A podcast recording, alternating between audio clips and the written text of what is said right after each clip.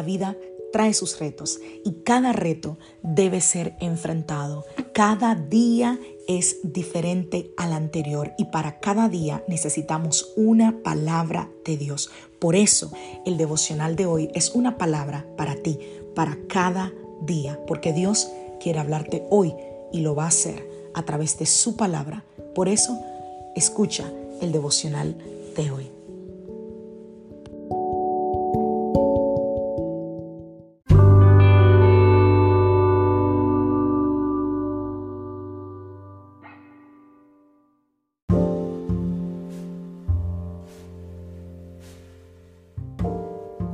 Devocional del día de hoy. Procesamiento. Vamos a la palabra del Señor, Salmo 119, verso 11. He guardado tu palabra en mi corazón para no pecar contra ti.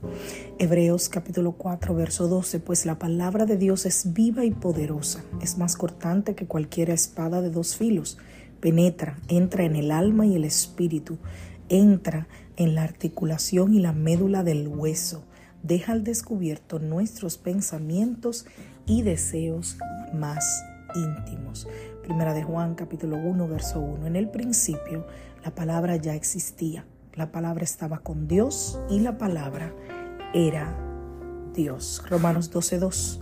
No imiten las conductas ni las costumbres de este mundo. Más bien dejen que Dios los transforme en personas nuevas al cambiarles la manera de pensar. Entonces aprenderán a conocer la voluntad de Dios para ustedes, la cual es buena, agradable y perfecta.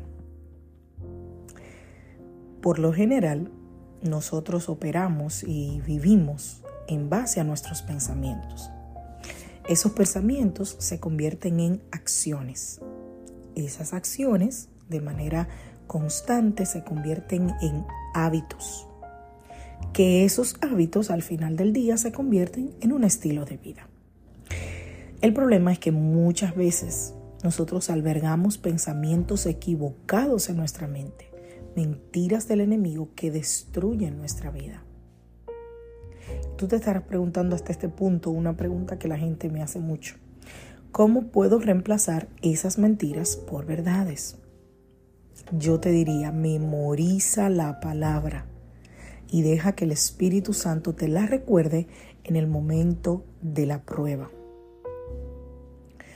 Ayer estaba en, la, en la presentación de mi hijo en su escuela, y ya en mi estado, la semana próxima ya se abren las clases de nuevo. Y ayer estábamos en su escuela, mi hijo mayor va a high school, no lo supero, pero bueno, paréntesis, ¿verdad? Y los maestros hablaban de la importancia de la repetición, de decirle a tus hijos, eh, lo que tienen que hacer una y otra vez y nos recordaban, sabemos que los adolescentes son olvidadizos, que no, no, no quieren, se aburren, eh, no quieren hacer las cosas como deberían hacer. Eh, para ellos es más fácil estar porque están a ley de un clic para las cosas en vez de memorizarlas. Y eso puede funcionar muy bien para muchas cosas que nosotros necesitamos recordar. Si aprendemos a utilizar nuestro cerebro para memorizar, para recordar.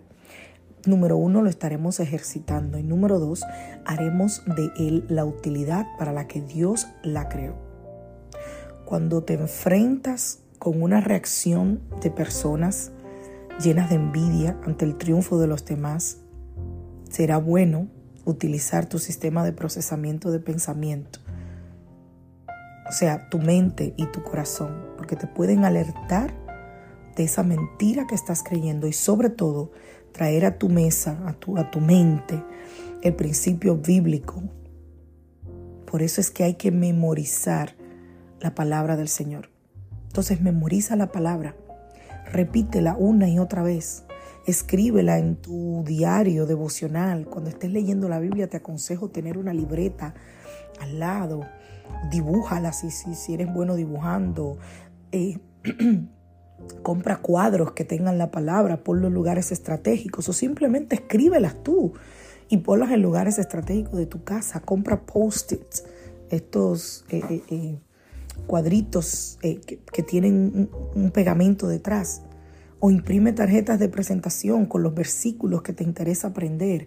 Crea imágenes mm, para tu celular con los pasajes que tú quieres recordar, pero trata de que la palabra de Dios sea lo que te rodee, porque en este mundo donde todo ahora mismo es relativo y donde cada cosa parece no ser nada, la palabra de Dios puede ser y debe ser tu salvación, debe ser tu punto de referencia, porque en esa palabra hay verdad. No te olvides que ese es tu manual de instrucciones. Todos los seres humanos lo necesitamos. Digamos que sí, digamos que no. Todos necesitamos ese manual de instrucciones. Y Dios es tan bueno, tan sabio, tan amoroso, tan compasivo, tan misericordioso, que nos dejó en la tierra, pero no nos dejó solo nos dejó el manual de instrucciones, que es su palabra, y nos dejó a su espíritu para que nos guíe. Que Dios te bendiga. Que Dios te guarde. Soy la pastora Alicia Lotrijo de la iglesia Casa de Su Presencia y te saludo desde Greenville, Carolina del Sur, deseándote que tengas un feliz día. Recuerda, si te bendijo el devocional, por favor, compártelo.